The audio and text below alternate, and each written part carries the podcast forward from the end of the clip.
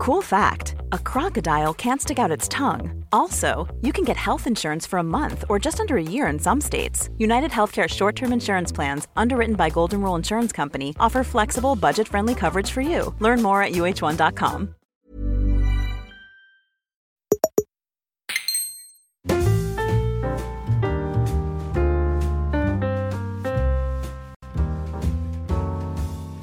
Hola, ¿qué tal amigos? Bienvenidos a un nuevo episodio de En Crisis, podcast donde Pedro Ample y Xavi Robles, un servidor, hablamos de lo que vamos aprendiendo trabajando en la industria creativa y en el mundo del emprendimiento y intentamos pues digerir un poco estas experiencias y contároslas y también tiene mucho que ver, aparte del trabajo, pues lo que vemos, lo que leemos, lo que escuchamos, lo que reflexionamos.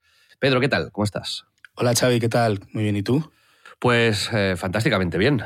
Y para complementar un poco lo que decía, si queréis saber un poco más sobre nosotros, primer episodio de la primera temporada, ahí nos presentamos. A partir de entonces ya podéis reengancharos En Crisis cuando queráis. En el episodio de hoy no tenemos entrevista, ya sabéis que en algunos las hacemos y en otros no. Y hoy eh, queremos hablar tranquilamente como, como nos gusta y como hacíamos la primera temporada de diversos temas que teníamos ahí en el tintero, Pedro. Pero quería empezar a preguntarte sobre, sobre qué has hecho esta semana, porque en el último trimestre del año, en el mundo de la publicidad, en el mundo de la empresa, hay unas particularidades mm, específicas. Hay más trabajo, hay un extra de planificación, hay estrés en los equipos y yo, yo, sé que tú estás viviendo ahora eh, ese pico de trabajo, ¿no? Y aparte de preguntarte que, cómo estás, eh, que nos cuentes también un poquito cómo tal, porque creo que puede ser interesante para la gente que, que mira nuestro trabajo desde, desde fuera, ¿no? Para, para que sepa un poco más de qué va la vaina. Sí, em, estoy, como habréis a lo mejor notado, estoy con la voz un poco tomada, porque yo creo que también eso, eh, como decías, este momento de pico de estrés y demás, si viene con virus eh, en el ambiente y demás, pues te va haciendo un poco más de media de lo habitual y estoy como catarrado, vamos, tampoco es nada serio. Ayer estuve en la cama todo el día y ya voy estando mejor.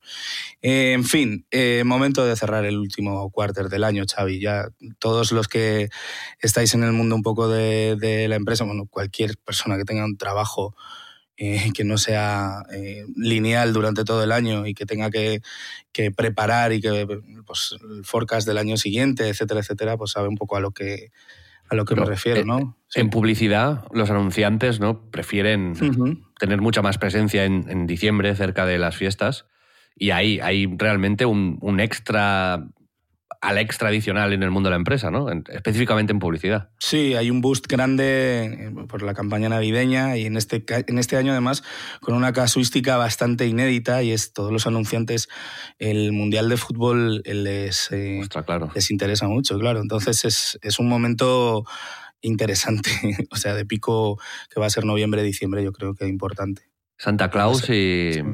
Santa Claus y Maradona. Eso es tu vida ahora mismo. Santa Claus y Futre. Sí, sí, sí. Bueno, el tema es eso, ¿no? Que es, eh, al final tienes que estar seguro de que el equipo funciona, que propuestas y, las ejecuciones todas van bien, pero a la vez con la mente puesta también, que esto es importante, o sea, ya no solo estas grandes campañas que se avecinan, sino la mente puesta en eso, en cómo añadir nuevas iniciativas, cómo afrontar más retos y, luego sigo lidiando con esa necesidad eh, que, que comentamos en episodios anteriores de ordenarme mejor, ¿no? Entre estas dos cosas en los dos planos, ¿no? El del día a día y el estratégico, que además tiene al menos otros dos planos, ¿no? Los proyectos del año que viene y el general ya de empresa. Y todo esto intentando también colocarme a mí mismo de tal forma que no explote por el camino. Y bueno, es muy interesante y apasionante. Mm. Esta semana te has podido despejar yendo al Bernabéu, que me, me ha parecido entender que le salvaste la vida a tu padre. sí, bueno.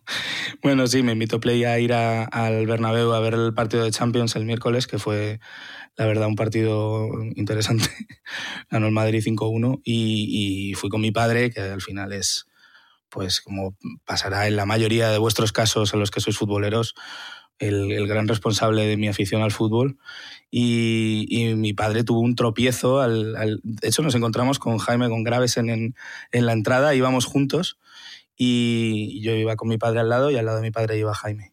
Y se tropezó y casi se cae. Y le, bueno, fue una anécdota, la verdad es que me salió como el sentido arácnido y le sujeté y le, le levanté, digamos, antes de que la cosa fuese a, mayores, pero que, que Gravesen se quedó blanco cuando lo vio y yo luego pensando, digo, joder, podía haber sido bastante dramático si antes de empezar el partido hubiese, hubiésemos tenido ese accidente, pero bueno, eh, Bien, todo bien, todo bien. Xavi, ¿tú qué tal? ¿Qué tal ha ido tu semana? ¿Has salvado la vida a alguien? Pues no he salvado la... No, no.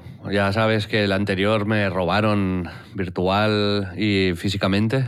Eh, no he recuperado absolutamente nada. Para los que me preguntáis, en la comunidad premium que tenemos aquí en, Crisis, en el grupo de Telegram, pues no, no, he recibido ninguna llamada de la policía y, y no tengo ninguna esperanza de, de hacerlo. Así que no.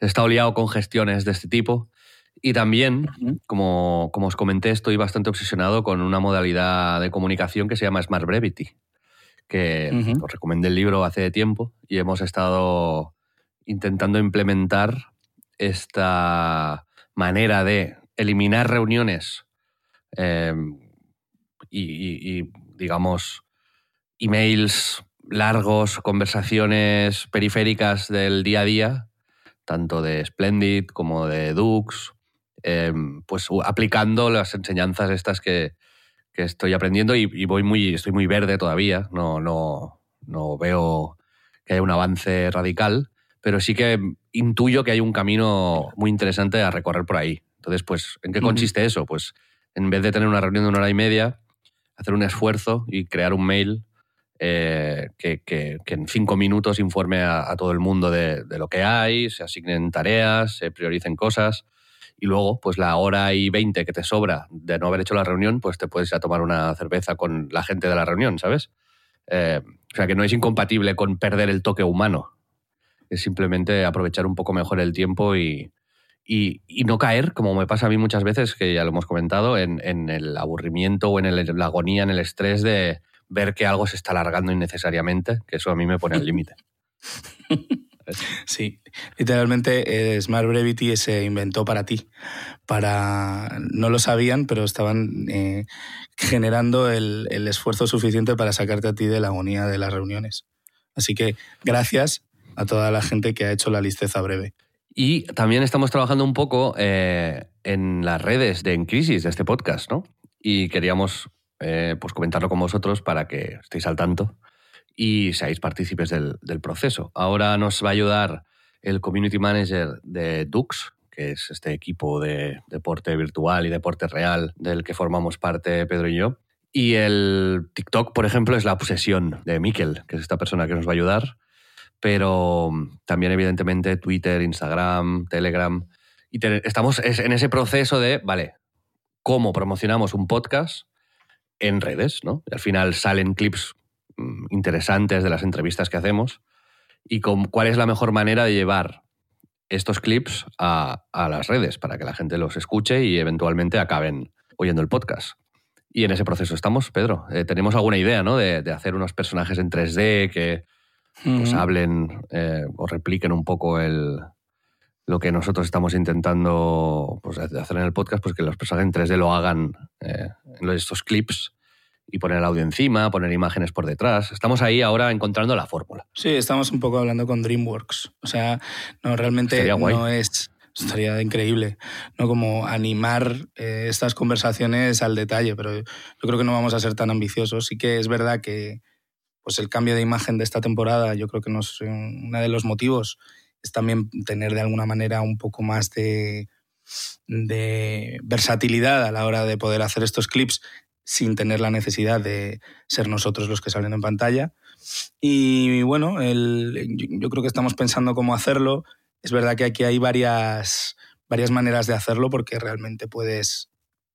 En, TikTok funciona básicamente las cosas random que no tengan una estética no es como otras redes sociales, como era Instagram en su momento, que sí que premiaba bastante que las cosas estuviesen curradas. En el caso de TikTok está demostrado, hay algún ejemplo por ahí bastante radical, como en la cuenta de Gucci en TikTok, como un vídeo súper bien producido tenía 15.000 views y de pronto hacen una gemela se da la vuelta y su otra gemela lleva otra prenda y tiene 300.000. Entonces, yo también estoy aprendiendo mucho, bueno, y con la incorporación también de, de Mikel y, todo lo que vamos aprendiendo de Dux, que al final es un canal de TikTok que funciona pero a lo bestia. O sea, tiene para, como... Para la gente que no, que no usa TikTok, a, a mí me gustaría como resumir brevemente el, el, lo, la, lo, diferente de, de TikTok uh -huh. con respecto a Twitter, a Instagram o a, a, Facebook o lo que sea. Que es que eh, anteriormente, para tú llegar a mucha gente, tenías que tener muchos suscriptores o muchos seguidores, ¿no? Es decir, si tú tenías un canal de YouTube con 10 eh, seguidores, pues YouTube notificaba a estas 10 personas que habías publicado un vídeo. Entonces había que remar mogollón, lo mismo con Instagram o con Facebook, ¿no? Había que remar mogollón para incrementar seguidores, pues haciendo networking, eh, haciendo vídeos virales o lo que sea. Y, cuando ya estabas en esta posición de poder, de tener muchos seguidores y tal, pues ya tu contenido siempre traccionaba más. TikTok, TikTok se ha popularizado tanto y ahora mismo es la red número uno, eh, porque no necesitas tener seguidores. Tú haces un contenido y tú cuando entras en TikTok te sale, eh, o sea, el propio TikTok, el algoritmo de TikTok te, recomienda piezas que cree que te pueden interesar. Evidentemente, pues de gente con muchos seguidores, pero también de gente con muy pocos seguidores. Entonces, si un vídeo lo enseña 100 veces, por decir algo, y 80 personas le dan like o se quedan a mirarlo o interactúan con ese vídeo, pues el algoritmo entenderá que este contenido está bien, independientemente de si lo ha producido alguien con muchos seguidores o con pocos. Entonces lo viraliza y, claro, es fantástico para gente que está empezando o para negocios iniciales porque haciendo un buen contenido o por lo menos haciendo un contenido que funcione en TikTok, podríamos decir, puedes llegar a mucha gente sin tener que pues, tener muchos seguidores, ¿no? Y ahí, pues, es, es, esa es la particularidad de esta, de esta red social. Y vienen muchas novedades con, con ello, ¿no? Yo, yo, quería enlazar, Pedro, un poco este trabajo que estamos haciendo en redes uh -huh. con el futuro que nos plantea eh, la aplicación de inteligencias artificiales uh -huh. en, en, nuestro trabajo. Sí. Quería empezar con, con, un dilema ético o podríamos decir estético casi, que es un anuncio de televisión que hemos visto hace poco, de hecho un par de anuncios, pero a partir de ahí bajar a la tierra y ver qué aplicaciones de inteligencia artificial podríamos efectivamente eh, aprovechar en nuestro negocio o cuáles son las que vemos que tienen más potencial, ¿no? Pero yendo al anuncio en, específicamente, vimos hace poco uno de Lola Flores, de, creo que era de Mau el anuncio, ¿no? No, donde, Cruzcampo, por Dios. Esto, Cruzcampo, donde hablaba de pues, Lola Flores, una Lola Flores recreada en su juventud, eh, diciendo una serie de frases y tal. Creo que esto tenía la, el consentimiento de la familia, supongo, obviamente. Literalmente la dobló su hija. Vale. Eh, Lolita dobló a, como a su madre. O sea, sí, sí, sí. Y ahora Luis Aragonés, el, el, que fuese entrenador de la selección española de fútbol, del Atlético de Madrid, etcétera, también ha hecho un anuncio para, para promocionar la liga, creo que es. Donde a mí, a mí personalmente no. Todavía esto me parece demasiado. No estamos preparados para pa ver esto, no, no, no sé cómo decirlo. No, me genera una sensación muy rara y no me gusta. ¿Qué opinas tú? Sí, es que es, efectivamente entra en una línea ya de, de pues eso, de mal gusto, podríamos decir incluso, ¿no? Porque no es lo sí. mismo, pues algo que se hizo, pues el famoso vídeo aquel de que fue un, un, un anuncio de super éxito con, con eh, Bruce Lee diciendo Big Water, my friend, que era al final coger una entrevista suya antigua de cosas que habían salido de su boca, que coger a Bruce Lee y, y ponerle a, a bailar un fandango y a decir, hey, oye, compra calcetines, ¿sabes? Porque igual él no hubiese querido hacer esa mierda en, en vida, o sea, probablemente, ¿no? Entonces es eh, justo además con un personaje como Luis Aragonés, creo que el impacto es doble, porque es un tío pues que siempre su personalidad ha sido bastante, ¿cómo decirlo?, ruda o un poco chapado a la antigua. Entonces no me le imagino aceptando hacer esa campaña en vida, ¿no? Entonces, pues joder, mucho menos muerto. Y, de una manera además que no creo que esté como justificado, sino que es más directamente una manera de, de intentar conseguir eh, relevancia a través de un gimmick que es el, el, tener a alguien muerto, ¿no? Y eso pues eso, a mí no, no me parece que esté, que esté bien tirado en esta ocasión. ¿eh? O sea, creo que el recurso, pues si de pronto viene a cuento, funciona y, y yo qué sé, y no sé, tiene, tiene más sentido, pues ok. Pero en este caso lo veo regular también.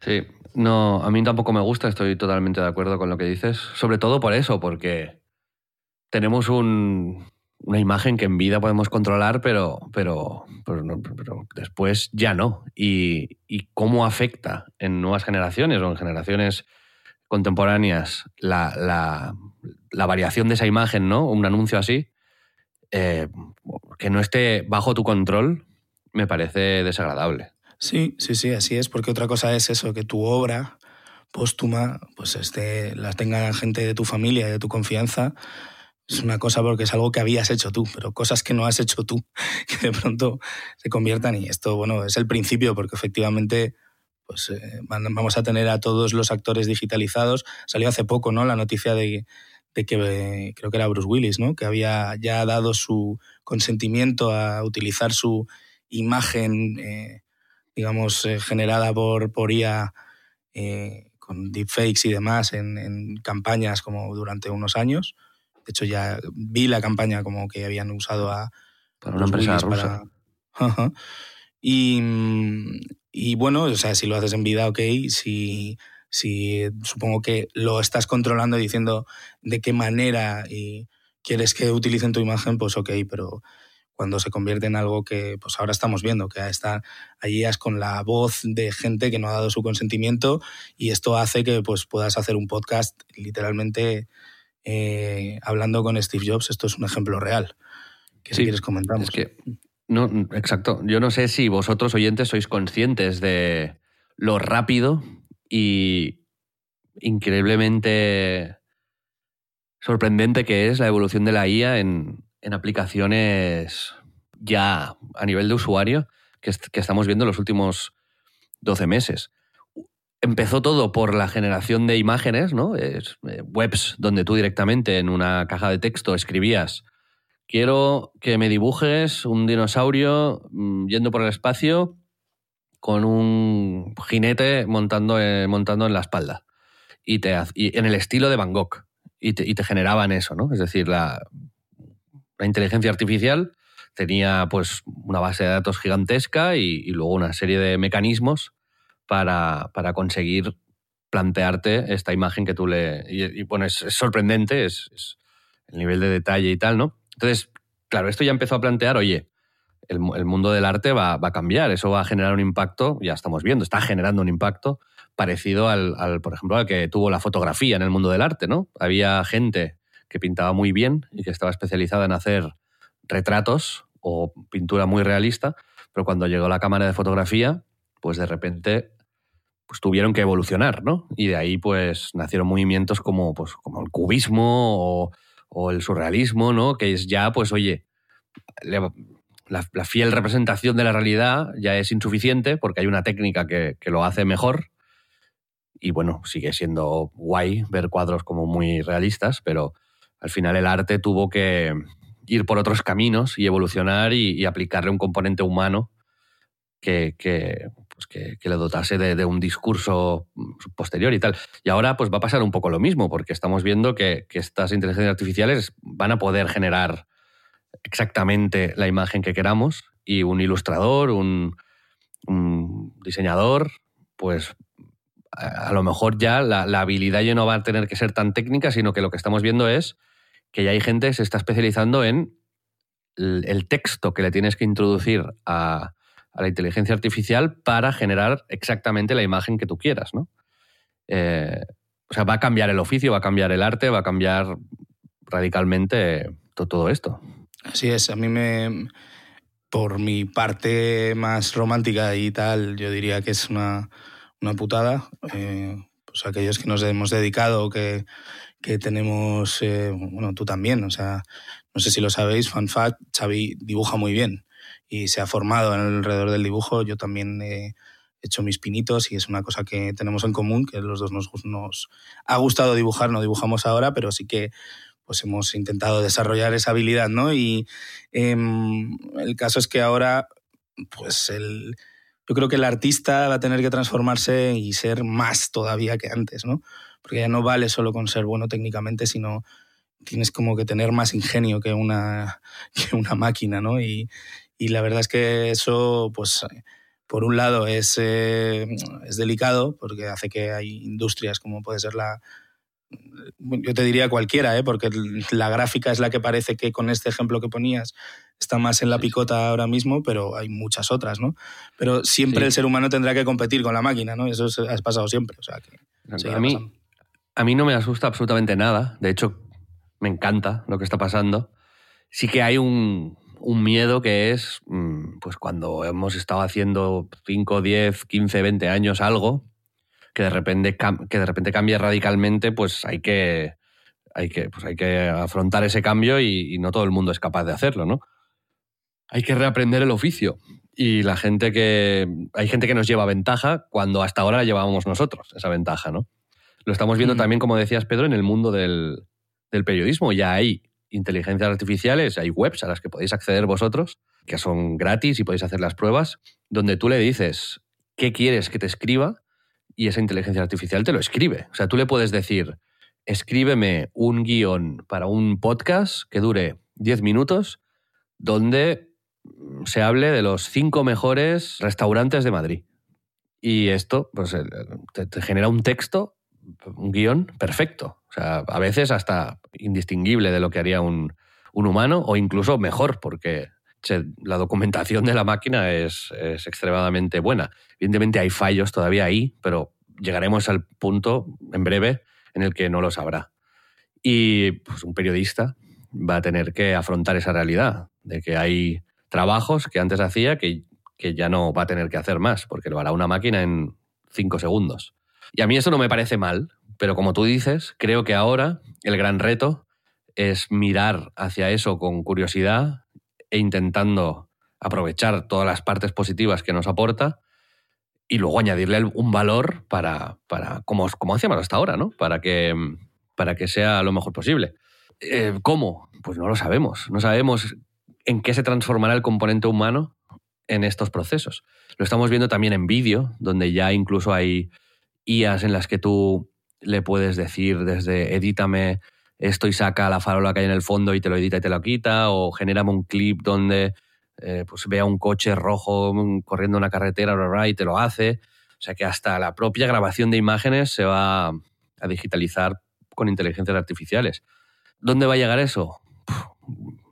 Es que en todo, en todo. Las webs. El otro día leía en Twitter, Pedro, un tío, está haciendo una empresa que tú le escribías quiero una web para un estudio de diseño gráfico con una imagen muy grande arriba, eh, estas secciones, este tal, y una inteligencia artificial te hacía la web. Y luego tú, si querías hacer correcciones y cambios, pagabas un poco más y te la, ibas afinando, pero ya todo el proceso de, programación y diseño se automatizaba. no, sé si los que lo escucháis, si no estáis metidos en eso, o sea, tenéis que ser conscientes de que es algo que parece magia. O sea, que realmente tú escribes lo que quieres y luego lo tienes inmediatamente, una web entera hecha, ¿sabes? Sí, un, eh, copy de, un copy de un post de Instagram eh, lo probamos con el, con el documental, porque bueno, siempre estamos probando todas en la agencia todas estas herramientas por curiosidad y por ver si lo podemos aplicar de alguna manera, ¿no? Y, y me decía Gonzalo, un compañero, me enseñó esta, esta página que tú dices, sinopsis. O sea, puedes escribir como poniendo como palabras clave, que busca además en internet y en sus redes neuronales o lo que sea. Tú dices, por ejemplo, para, para el documental, ¿no? Ponías Rubius, eh, youtuber, personaje, documental, estreno, Prime Video, con esas cuatro cosas y te hacía una sinopsis de 12 líneas perfecta. O sea, diciendo, pues eso, desarrollando quién es Rubius, y eh, tal, eh, y contándote cuándo era el estreno, o sea, de verdad ciencia ficción. Es como si de pronto hubiese alguien vigilándote y, sabiendo qué es lo que quieres. O sea, es muy, muy llamativo. Como dices, eh, eh, supongo que hasta que no lo ves eh, en vivo, no ves un ejemplo, es más difícil como comprenderlo, pero efectivamente es, es muy bestia.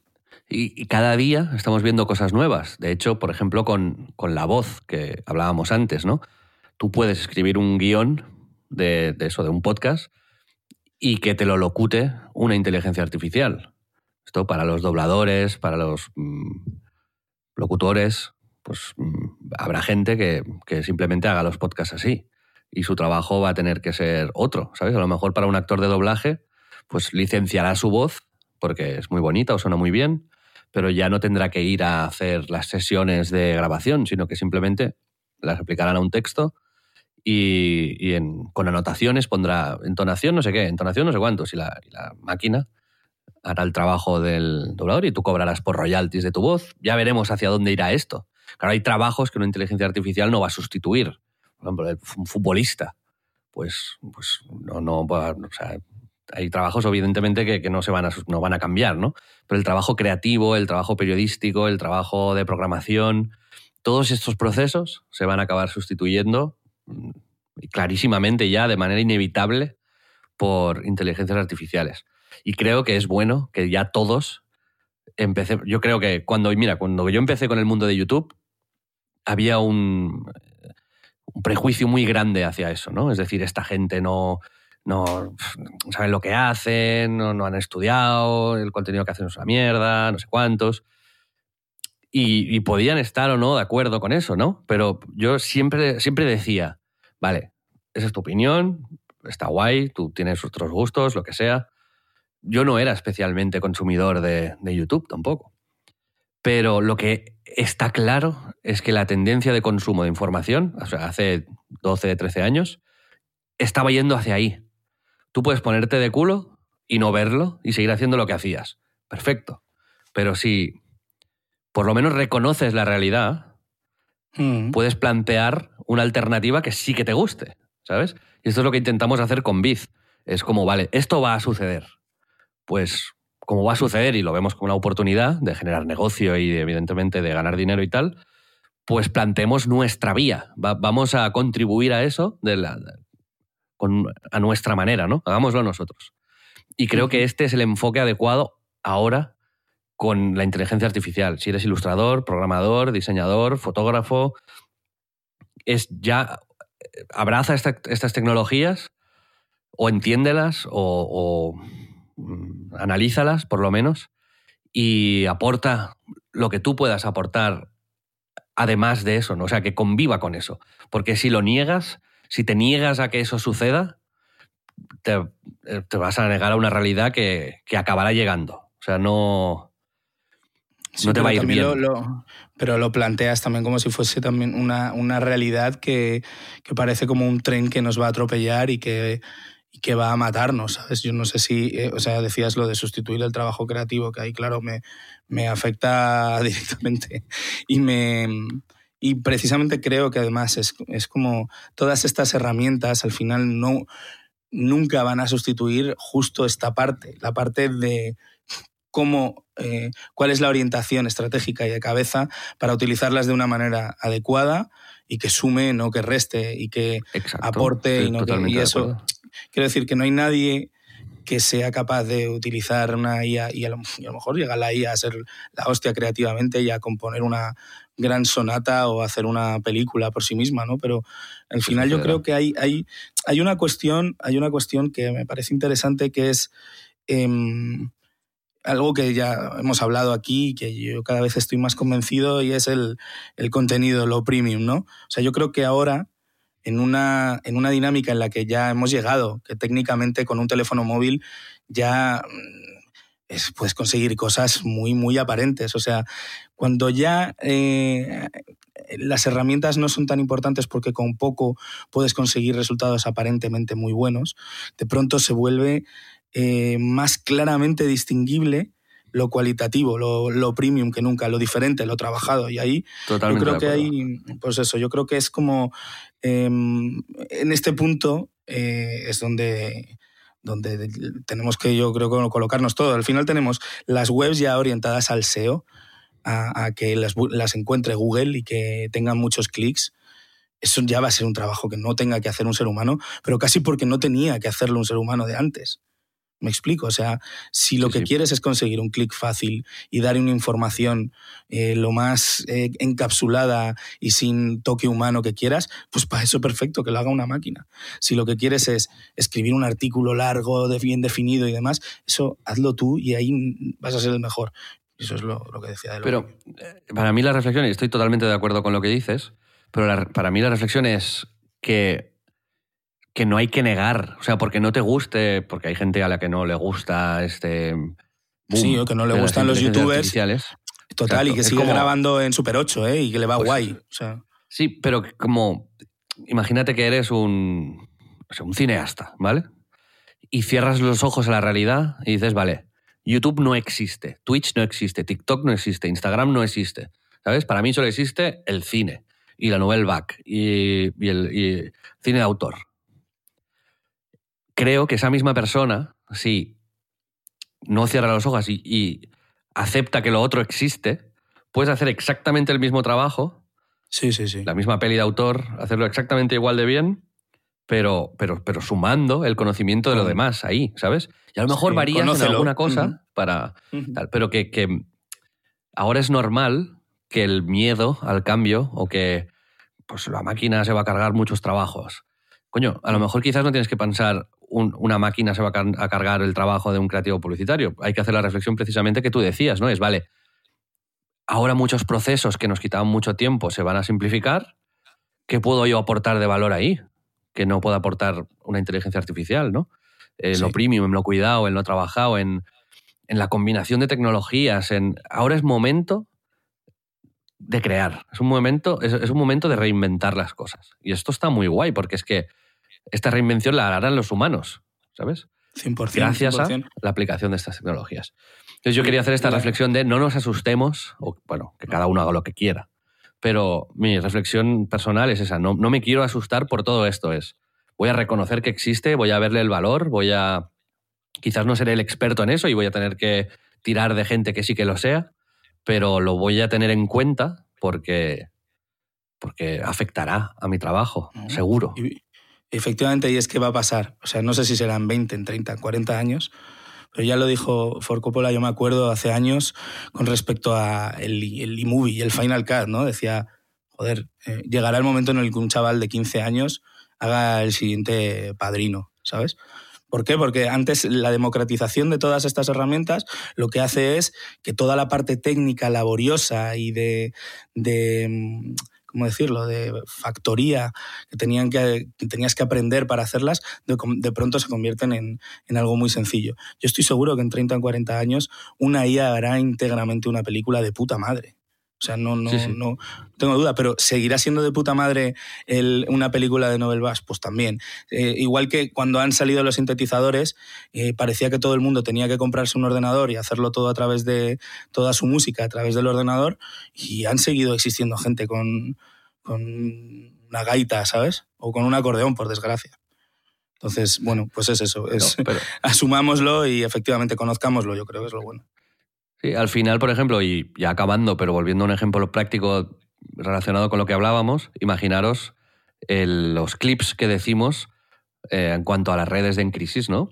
Pues si tenemos una tecnología que nos permite eh, transcribir los podcasts, eh, poner imágenes a tres segundos de audio que nosotros vamos hablando de cosas y pues una inteligencia artificial lo ilustra con, con imágenes, con vídeo, con un montaje, con tal que además nos optimiza para que esto en, TikTok pues llegue a la gente a la que tiene que llegar, que nos mejora el audio, que pa, pa, pa, pa. O sea, al final nosotros, sin inteligencia artificial, llegaremos a ese resultado, pero nos habrá costado 30 horas llegar a, ese clip. Si usamos la inteligencia artificial, quizás técnicamente solamente en vez de 30 le tengamos que dedicar una y podemos dedicar 29 a la parte creativa, ¿no?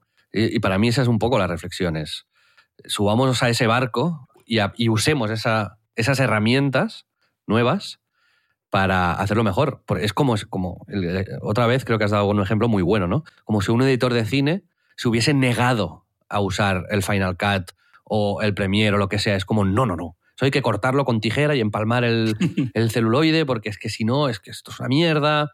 Y, estoy seguro que esto Decirle que no a la bicicleta, ¿no? Decirle que no a la bicicleta. No, me parece... Esto sucedió, seguro, ¿sabes? O los fotógrafos con la fotografía digital. No, no, no, me niego a hacer la fotografía digital, no sé cuánto, tal. O sea, creo que es mejor hacer fotografía analógica desde el... Por decisión, sí. Por decisión, correcto. Que, que, decir, no, no, eh, lo digital es una puta mierda, yo sigo con lo analógico. Ahí lo que estás haciendo es poniéndote de culo al mundo. Y supongo que habrá gente que eso le guste, esa postura, ¿no? O con los libros, pues puedes, te puede gustar mucho el libro de papel y seguir comprando libros de papel, pero... Los vinilos, eh, sí. Pero reconoce que, Exacto, los viniles y tal, ¿no? O sea, no, excluyes lo otro, es... Sabes que está ahí y lo usas tú luego como, como quieras, pero... Bueno, que seamos conscientes de que se vienen cambios locos y que aquí en En Crisis vamos a intentar jugar con, con esto. Estamos, más en la aceptación y en el juego, ¿no? De hecho, quería decirte, para que veáis hasta qué punto llegamos en la aceptación de estas nuevas tecnologías, quería comentaros el mindfuck definitivo y es que al final toda mi pista de audio es una IA. Desde el inicio desde el inicio. ¿Te imaginas? O sea, ¿te imaginas que de verdad habíamos hecho como este twist acojonante? Todo el mundo, ¡Dios! En crisis saliendo en plan en, todas las páginas web, ¿sabes? Bueno, podría ser, pero no. Bueno, esto sería un buen ejemplo de haber usado creativamente esta inteligencia artificial para generar un impacto mediático. Pero, es lo que me pasa normalmente, que, que la idea es buena, la ejecución... pero la realidad es que si a una máquina le damos horas y horas y horas de nuestras voces, podríamos escribir un guion que lo locutase la máquina y mm, casi no se notaría. Eso, es lo que iba, a comentar, que, no, que me lo he dejado medias. Hay un podcast que tú también lo, comentamos una vez en, un grupo en WhatsApp, que hay un podcast que ya eh, ha puesto a Steve Jobs a hablar con su voz digitalizada y a través de una IA. Eh, con, con, quién es? Con, Joe Rogan con Joe Rogan y que, bueno, pues eh, os pasaremos el link porque está interesante como curiosidad, porque además todo el contenido está generado con la IA en base a eh, antiguas entrevistas, a, pues a todo lo que ha recopilado, un poco de información real. O sea, las, las opiniones que además dice Steve Jobs eran las suyas. Eso es lo que es curioso. Pero, pero eran opiniones que ha generado una o sea, el guion es todo generado por inteligencia artificial, pero claro, digamos, se inspira en la realidad. Y, y, te parece que efectivamente se podría ser algo que Steve Jobs hubiese podido decir perfectamente. muy interesante. Aunque nunca lo dijo. Pero, hay cosas que, sí, ¿eh? O sea, hay como que coge frases y, modismos. O sea, está, está muy guay, está muy currado y mola, mola verlo. No sé si hay algún capítulo más, porque iban a hacer más. O sea, no, no lo hemos vuelto a mirar, vamos, yo no lo he vuelto a mirar. Hay, si queréis, como curiosidades, ahora están saliendo muchísimas, pero hay una web que se llama infiniteconversation.com, que es una conversación entre Werner Herzog y Slavoj Zizek infinita.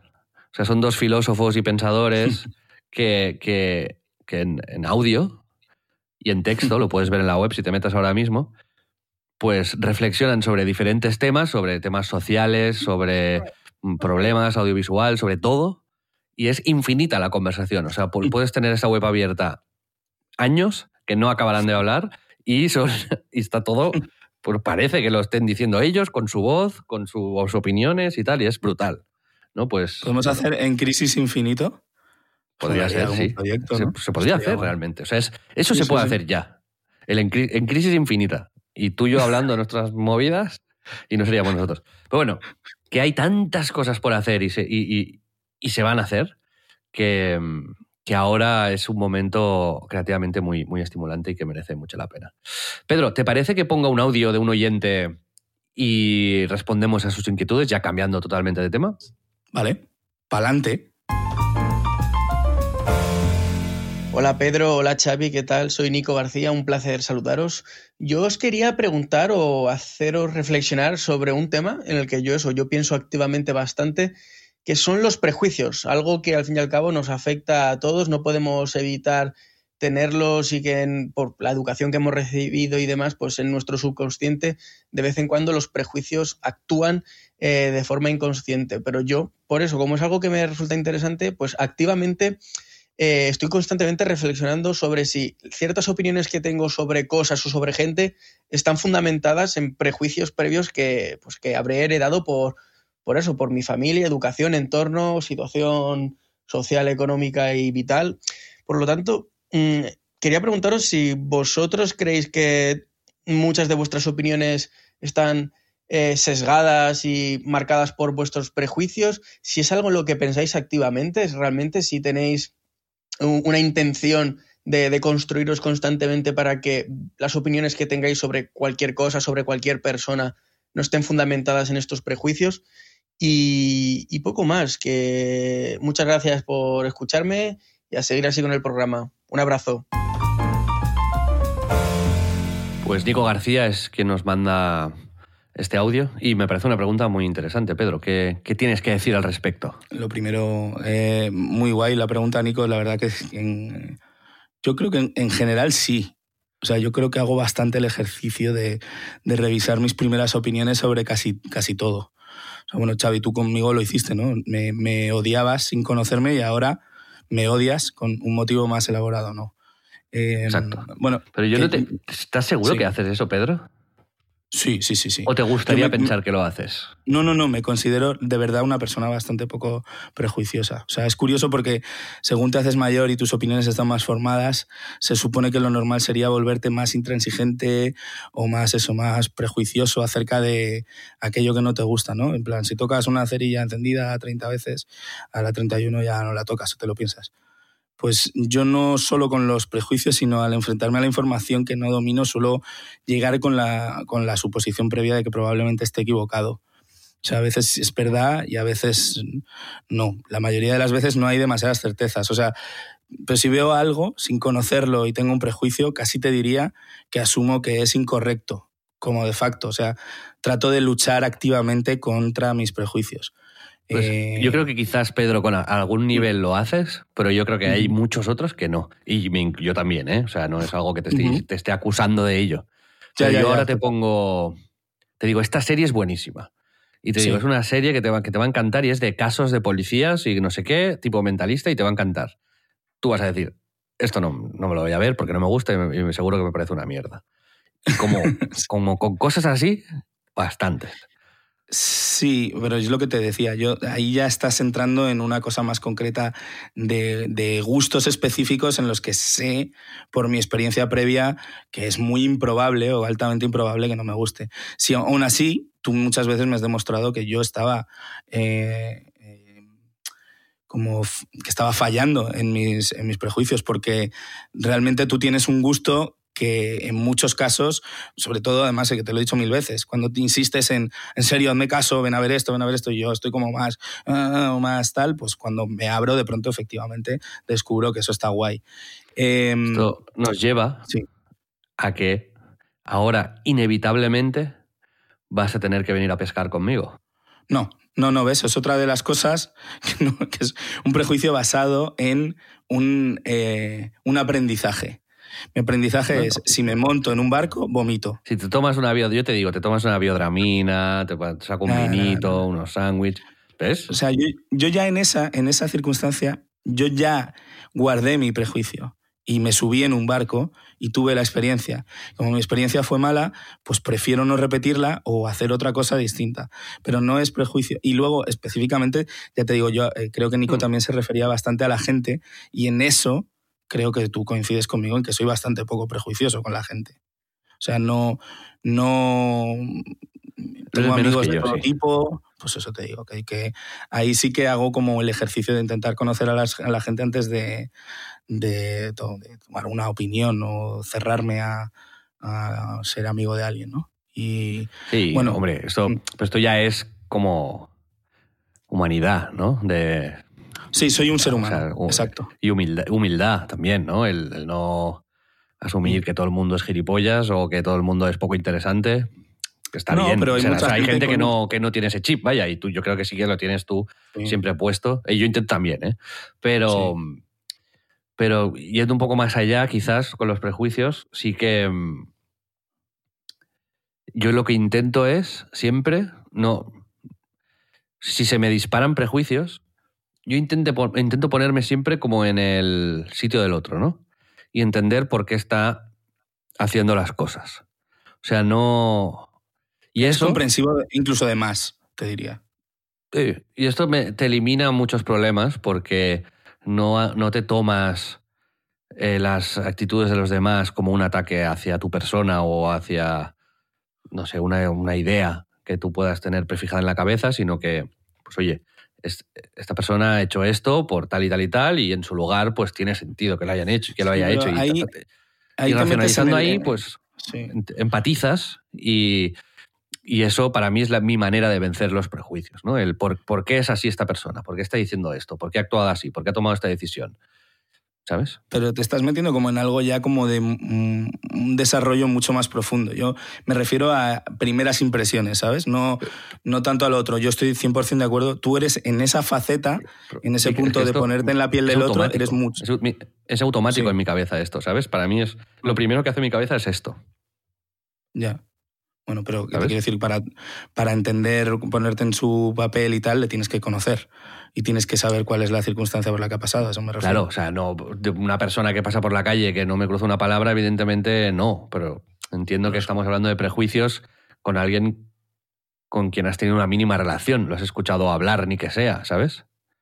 Sí, pero que los prejuicios pueden ser con alguien porque tiene pinta de que lleva camisa y no sé qué. O sea, es muy fuerte por ejemplo, leí hace, no, bueno, hace algún tiempo, como que en Estados Unidos eh, han tenido que ponerlo como ley el, el que, los, eh, que la gente pueda llevar rastas y el pelo a lo afro, eh, que, no, que no puedas como discriminarles laboralmente por, por llevar el pelo a lo afro. Y eso es 2000, bueno, no sé si es el año pasado o este, vamos.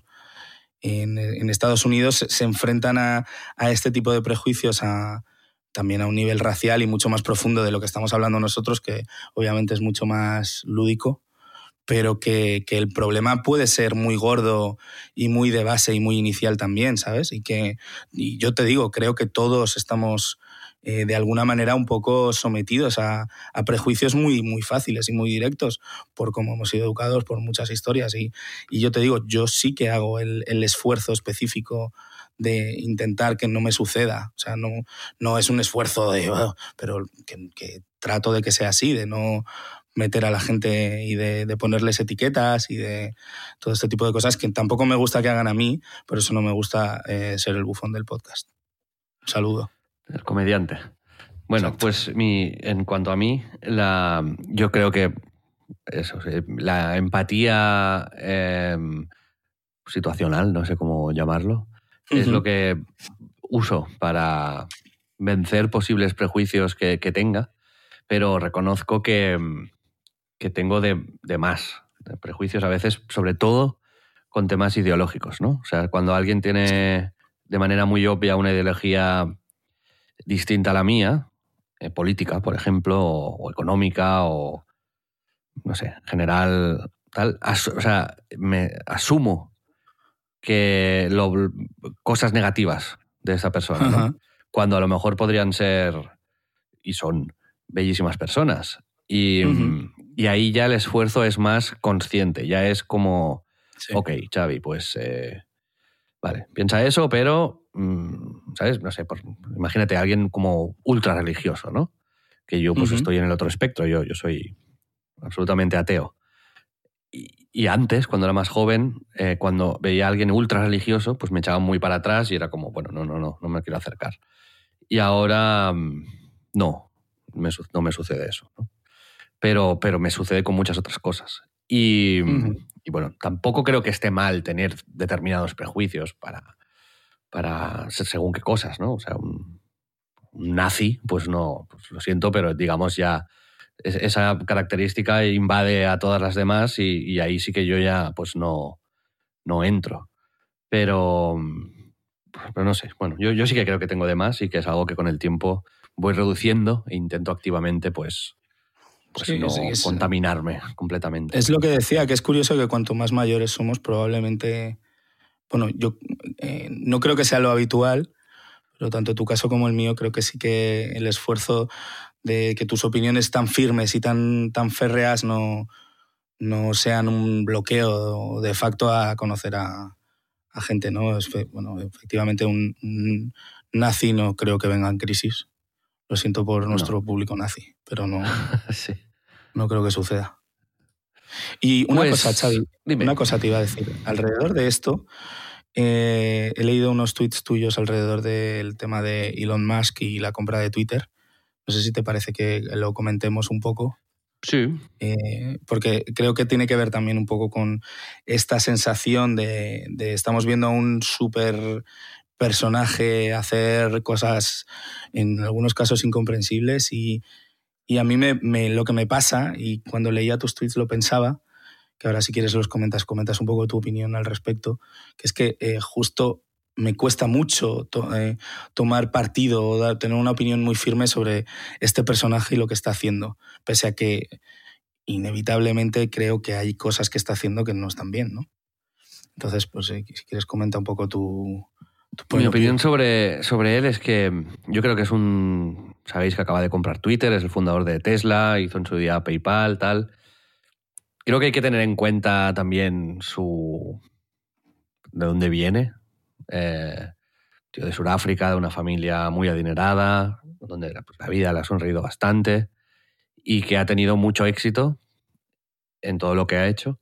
Y creo también que es una persona extremadamente inteligente, talentosa y, profesionalmente posiblemente, pues, pues obviamente es top mundial, si no, no, no, acabas teniendo 300 mil millones eh, en el banco. Pero creo también que hay que, o sea, no hay que, yo soy muy poco dado a glorificar o a, idolatrar o a poner en pedestales a, la, gente, ¿no? Y, al final es como los futbolistas, que pueden ganar una Copa del Mundo, pero luego ser unos auténticos imbéciles a veces, ¿no? Algunos de ellos, en lo personal. Y hay que saber diferenciar un poco el mérito profesional de, de, lo que es la persona y luego pues cada uno se formará su opinión sobre, sobre eso. Y entonces, no, no quiero decir que Elon Musk me, parece, me parezca un, imbécil, ni quiero decir que me parece el mejor empresario de la historia. Eh, voy formando mi opinión sobre él a medida que va pasando el tiempo. Sí que creo que la, la, burbuja de éxito en la que ha vivido le ha construido una personalidad, o por lo menos hace que proyecte una actitud que a veces, en mi opinión, se acerca más a la de un cuñado que a la de alguien que tiene esa responsabilidad eh, global, ¿no? Y pues es muy hábil pues usando memes, herramientas de internet. Eh, creo que está muy, muy bien que, pues bueno, sabe, él sabe el poder que tiene él a nivel individual y, toma decisiones como esta de 8 dólares, Twitter, la marca azul, una serie de servicios. Eso me parece genial y me parece muy guay, pero, pero tampoco hay que pues bueno, ha despedido a, media plantilla de Twitter de una manera, eh, bueno, pues terrible, vaya, sin, ningún ápice de humanidad. Y está hablándole a determinada gente, como Alexandra Ocasio Cortez, por ejemplo, casi como un abusón de, patio de colegio. La Alexandra Ocasio Cortez vendía unas sudaderas en su web que valían 58 dólares, creo. Y Elon Musk se la empezó a ridiculizar, ¿no? Como, esto ya genera un, una posición incómoda de ver, ¿sabes? Es como, tío, sabes que vas a tener medio millón de favoritos en tu tweet, sabes que vas a generar corrientes de acoso, como que conscientemente ha elegido generar ese acoso, ¿sabes? Entonces, ha elegido un protagonismo también que, que en otros grandes magnates o grandes media moguls o lo que sean, no, no tienen, ¿no? Él tiene como esta imagen pública caricaturesca que, que no sé a qué viene realmente, ¿no? Recuerda un poco a la actitud de Piqué, por ejemplo, ¿sabes? Y con el, en el caso de Piqué se ha visto que esto es un boomerang y que cuando te las cosas te van bien, pues te va muy bien porque amplificas tu éxito, pero a lo mejor llega un momento en el que esta exposición de más estos enemigos extra y esta, este ir al límite ideológico muchas veces generan consecuencias que no tenías previstas o que luego te dejan de gustar, ¿sabes? Entonces creo que es poco responsable la actitud que está teniendo, ¿no? Mm. Porque, por ejemplo, con esto de Ale- eh, Alexandra Ocasio-Cortez, que es una política mm, feminista, de izquierdas, americana, evidentemente es una mujer que se ha puesto en la palestra, ¿no? Que acepta que se hable de ella y que está en ese juego.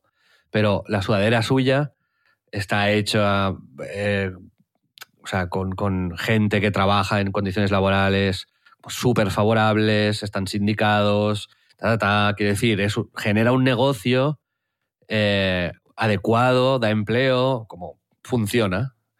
Y Elon Musk, con este tweet, estaba o sea, criticando a Alexandra Ocasio Cortez, pero también indirectamente a los trabajadores de esta fábrica, a los que han formado el sindicato, a los proveedores, a los no sé cuántos, que es una tontería.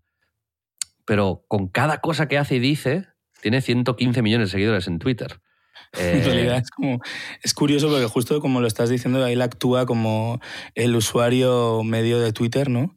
De, Sí. Como un troll de Twitter siendo el dueño, ¿no? Es como, según lo decías, parece un poco así. Es, eh, Sí, creo, creo que se siente por encima del bien y del mal y que, pues, efectivamente, creo que, que no, o sea, es de las pocas personas en el mundo que, que le da igual, ¿sabes? Ya, ¿qué, Mm. qué le- qué le van a hacer? ¿Qué le van a decir? Que tiene todo el dinero del mundo, tiene la vida hecha, tiene profesionalmente, eh, está eh, pues, en lo más alto, pues las consecuencias quizás pues le den igual, pues que a otra gente quizás no, ¿sabes? Y no ser empático con esa gente y con, con las consecuencias de lo que haces y, y tal, y el, no sé, ese neoliberalismo, digamos, actitudinal, a mí me echa un poco para atrás. Y no. Es alguien que antes me gustaba mucho y que últimamente pienso que, que no tanto. sí, Pero yo no lo demonizo. estoy- Creo que es Sí, sí, sí, muchas sí. cosas, ¿eh?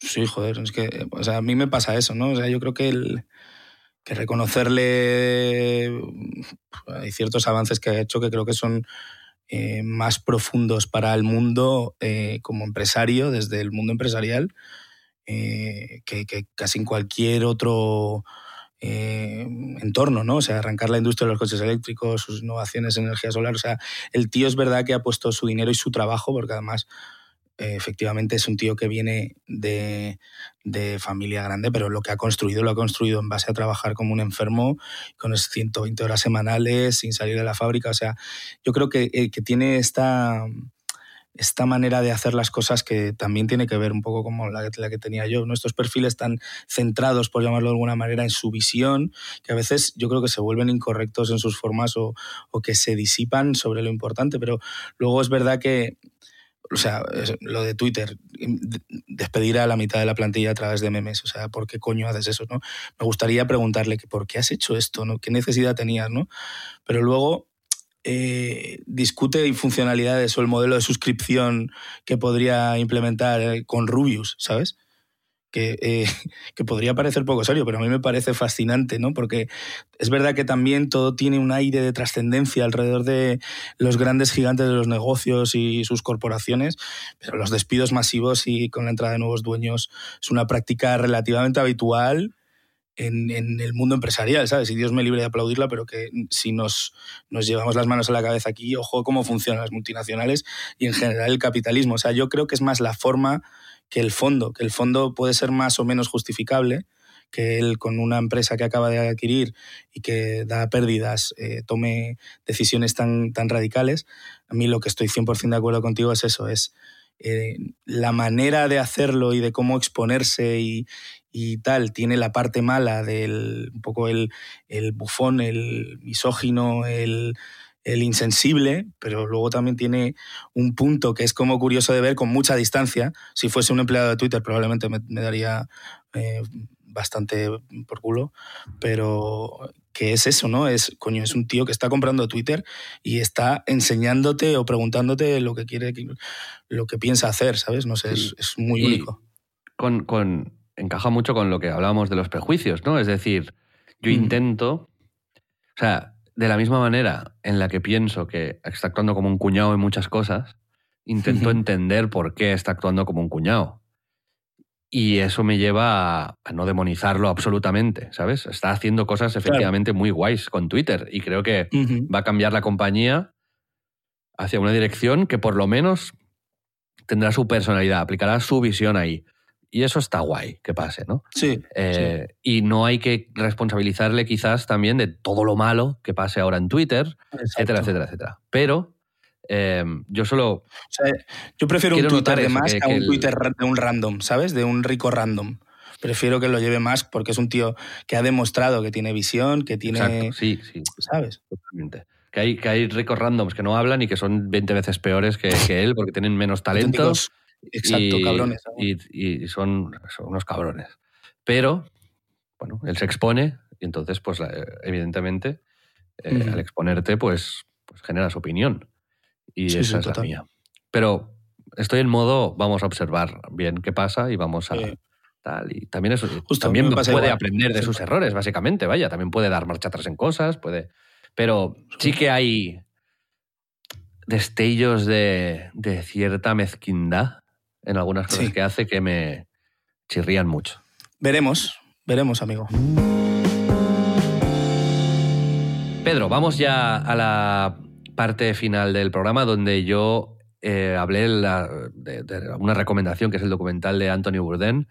Y, tú querías hablar también, si quieres, acabamos con lo de Bourdain, pero sobre las Smash Burgers. Hablamos mucho de eso en la primera temporada, las hamburguesas finas, digamos, ¿no? Y mm, ya detectamos de la tendencia, el mercado también, se ha saturado el mercado con Smash Burgers y ya estamos un poco agotados de eso y queríamos preguntarnos cuál, cuál será la, next big thing, ¿no? En, en, el mundo fútbol. food. Exacto. ¿Tú tienes alguna, alguna opinión al respecto?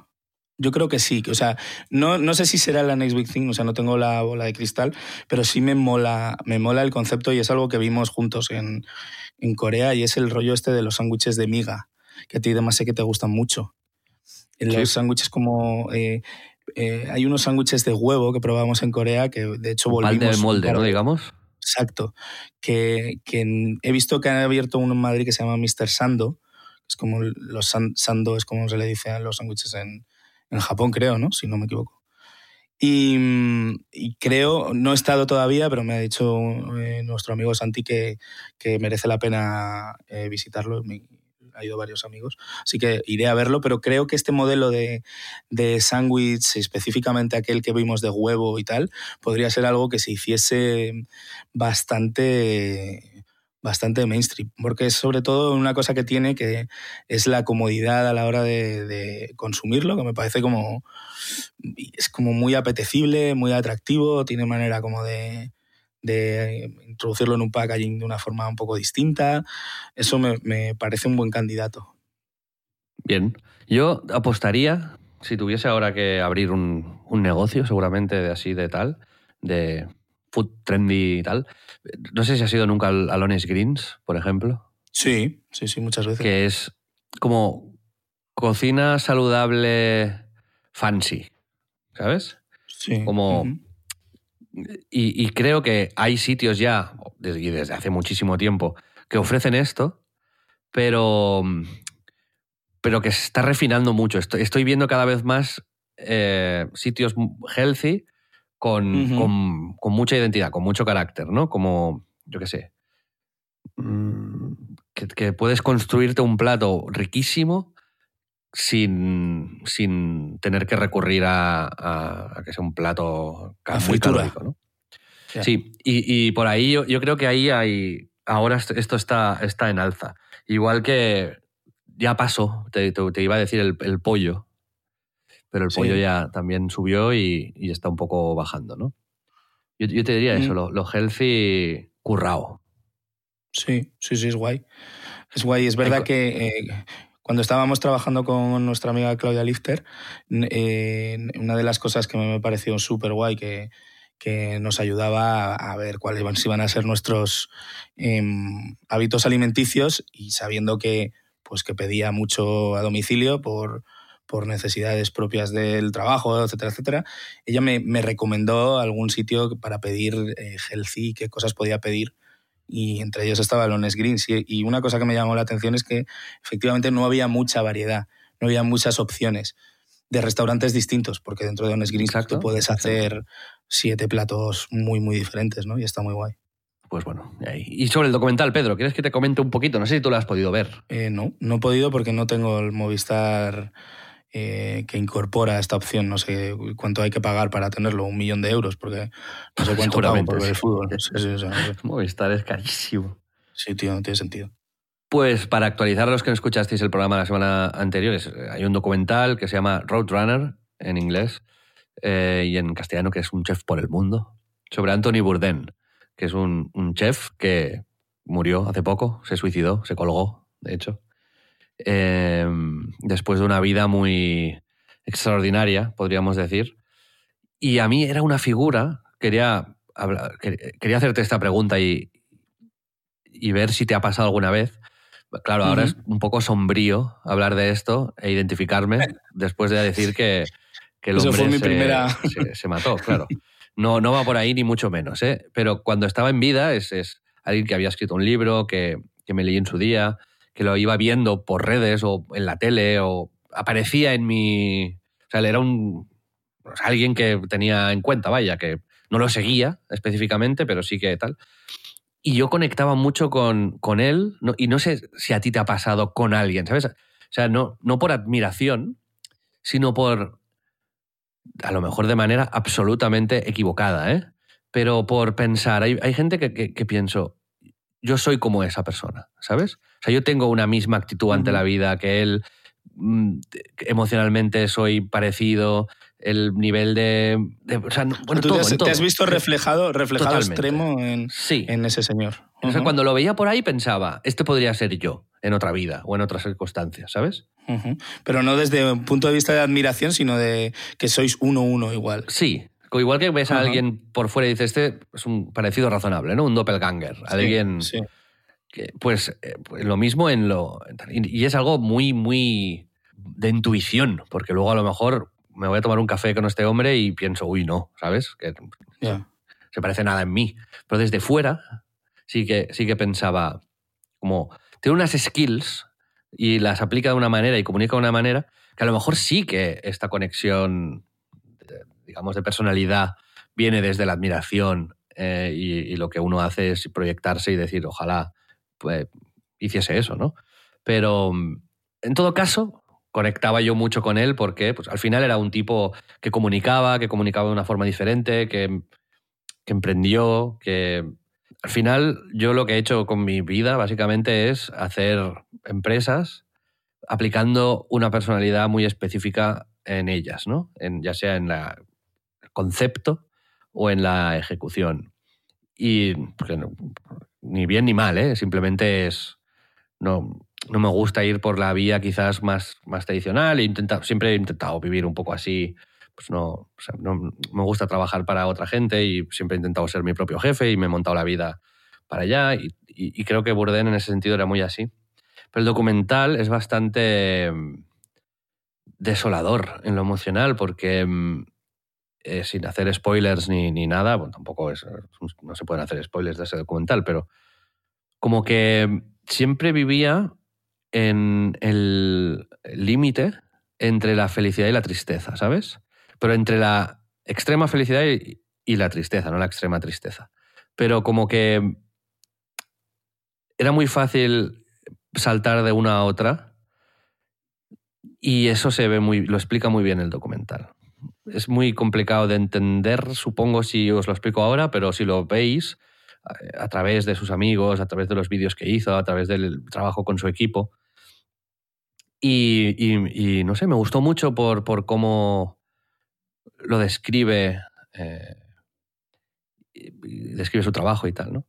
Entonces, pues, eh, pues quería animar a que, a que lo vieseis y quitarte la preocupación, Pedro, mi identificación no va por este rollo, digamos, de, de, de tristeza. No te vas a ahorcar. Lo, no, vale. no, no, es la idea. Pero más por lo profesional, ¿no? Y te quería preguntar eso, si hay alguien con quien te hayas sentido identificado y hayas dicho, ostras. Según, según lo, lo decías, es verdad que no... Eh, en la calidad, en el, eh, sobre todo en quizás su, Su magnetismo personal, no. Em, no me ha pasado como tal, que digan, joder, es mi alma gemela, piensa igual que yo, o por lo menos no lo recuerdo. Y bueno, supongo que lo recordaría porque no es algo muy habitual. Pero sí me ha pasado como reencontrarme con gente. Hace poco este verano te contaba como mi, mi caso extraño con, con Panic, ¿no? como eh, esta empresa que ha hecho el Playdate, que bueno, no me voy a enrollar mucho, pero él, uno de los fundadores, que es Kabel Sasser, se llama, es un tío muy es desconocido, vamos, no. Pero el tío tiene como una visión de la empresa, de, de cómo trasladarlo, e, efectivamente de una manera muy separada, porque él es más casi más cercano a un ingeniero, pero sí que tiene mucha parte creativa y sí que le incorpora todo como una impronta y una manera de ser, su gusto por los videojuegos, por ciertas cosas. Con esta empresa me pasaba que es una empresa que desarrollaba software para Mac, eh, su software siempre me encantaba, es el que utilizaba para ciertas cosas y de pronto me obsesionaba con el Katamari Damacy, que es un, un videojuego un poco indie extraño, y de pronto esta peña, sin saber por qué, eran esta peña que hace software, los que hacían unas camisetas de este videojuego, ¿no? Y de pronto los que hicieron el, Firewatch, que es un videojuego que también me encanta, que no son peña que hagan un videojuego habitualmente, ¿no? Entonces como que me pasa también, me ha pasado con Farrell, por ejemplo, que es un artista que ha colaborado o ha participado en, proyectos con otros artistas o utilizando de pronto, eh, yo qué sé, una base rítmica o un, ha contado cosas que tienen mucho que ver con mis gustos y que no tienen a lo mejor nada que ver con lo que se presupondría de esta persona, ¿no? Y de pronto ves como este hilo invisible en el que dices, coño, coincidimos en muchas cosas, ¿sabes? Pero tal como dices tú de, sentirme tan, tan reflejado, yo te diría que no. Quizás me reconocía, ¿sabes? Esto, o sea, que por favor, que quede muy lejos de, o sea, de, la pretensión. ¿eh? Lo digo desde la máxima humildad. Evidentemente, Anthony Bourdain hizo en su vida 100.000 millones de cosas más y mejores de las que yo nunca voy a poder hacer y, y, muy guay. O sea, no, no, no me estoy poniendo a su altura. Eh, o sea, quiero que se entienda bien. Le estoy diciendo mm. más a un desde un punto de vista puramente emocional y anecdótico. ¿no? Pero sí que me identificaba quizás en eso, ¿no? Era un tipo muy arisco, pero muy intenso en las emociones, eh, pero en picos, ¿no? En, situaciones muy específicas. Se cuestionaba constantemente el, porqué o los motivos de, lo que hacía. Intentaba, o sea, usaba fórmulas e intentaba aplicar la creatividad, pero tampoco lo llevaba al límite. Como que yo creo que hago eso en lo bueno y lo malo también, ¿no? Y quizás eso es lo que yo percibía de él sin profundizar en su persona, pero no sé cómo lo percibía. Y viendo el documental me he reafirmado en eso. ¿eh? Quiero decir, sí que creo que hay muchas similitudes eh, con, mi personalidad. Tengo ganas, tengo ganas, de verlo, tendré que, no sé, que pedir un préstamo para pagarme Movistar. hipoteca, lo que tengas que hipotecar. No sé si tienen esto de 10 días gratis, no, ¿no? Si no, bueno. si es que lo jodido es que tengo Movistar, pero no tengo esa opción y, me da tanta pereza además por cómo está montado Movistar buscar la opción ¿no? para pagarlo que digo, es que no sé. Prefiero casi una IA, en internet. Pídele una IA que te, que te, haga el documental, ¿no? Recréame el documental en dibujos. Pero contigo, ¿no? Con, tu, con tu cara, ¿sabes? con mi cara, No, bueno, er, era simplemente era una excusa para hacer esta reflexión y preguntarle a la o hacerle pensar a la gente, no hace falta ni que nos lo digan, ¿no? Si, si les ha pasado esto, está, siempre, a veces ven eso, en lo, físico muchas veces decimos, me parezco a esto. Yo de joven, pues me parecía de niño al chechu de, médico de familia, ¿sabes? Pues... Sí, sí. ¿En serio? Sí, y, era recurrente. Mucha gente me decía, ¿te pareces al Chechu? y seguro que a ti también te decían que te parecías a no sé quién, ¿no? Y a todo el mundo le pasa. Pero en lo, en lo emocional, en la personalidad, no, no sucede. No, recuerdo yo haber tenido esta conversación con nadie, ¿sabes? Y me parecía interesante cuestionarle a la gente eso para que lo reflexionen para ellos y, piensen, ostras, pues mira, sí, con esta persona yo he sentido siempre ese hilo invisible que tú decías, ¿no? Esa, no sé qué, hay un, ¿cómo le dicen los franceses? Un je ne sais quoi, que, está ahí. ¿Te imaginas pues que te dicen, sí, eres tú, Xavi?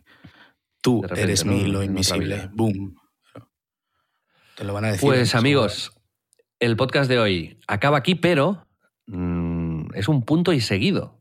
Porque como sabéis, si apoyáis en la web http barra barra splendid.club al trabajo que hacemos Pedro y yo. Nos podéis apoyar, digamos, con una suscripción mensual a nuestro podcast, en Crisis, o a todo lo que hacemos en Splendid, que también es una empresa nuestra, y tendréis acceso a un contenido adicional, un contenido que en las entrevistas es unos bastantes minutos adicionales, en otros podcasts como por ejemplo Detective Google, donde se habla de metaverso, inteligencia artificial, desde un punto de vista ya mucho más avanzado y estrambótico, podríamos decir, que el nuestro en el programa de hoy.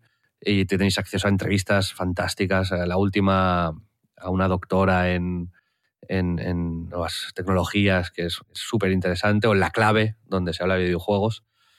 En fin, que si queréis saber más de nosotros, id a esta web y si nos apoyáis, además de tener ahora un contenido adicional y más en crisis esta semana, también tendréis acceso a una comunidad de Telegram donde estoy yo muy contento, está muy activa, hablamos mucho y nos recomendamos un mogollón de cosas.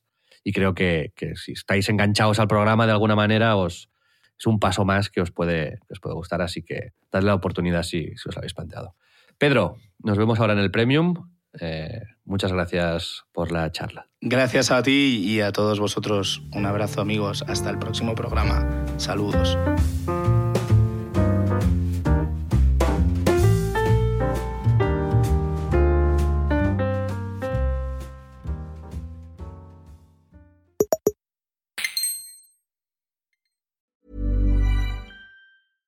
Cool fact a crocodile can't stick out its tongue. Also, you can get health insurance for a month or just under a year in some states. United Healthcare short term insurance plans, underwritten by Golden Rule Insurance Company, offer flexible, budget friendly coverage for you. Learn more at uh1.com. Imagine the softest sheets you've ever felt. Now imagine them getting even softer over time. That's what you'll feel with Bowl and Branch's organic cotton sheets. In a recent customer survey, 96% replied that Bowl and Branch sheets get softer with every wash. Start getting your best night's sleep in these sheets that get softer and softer for years to come. Try their sheets with a 30-night guarantee. Plus, get 15% off your first order at bowlandbranch.com. Code BUTTERY. Exclusions apply. See site for details.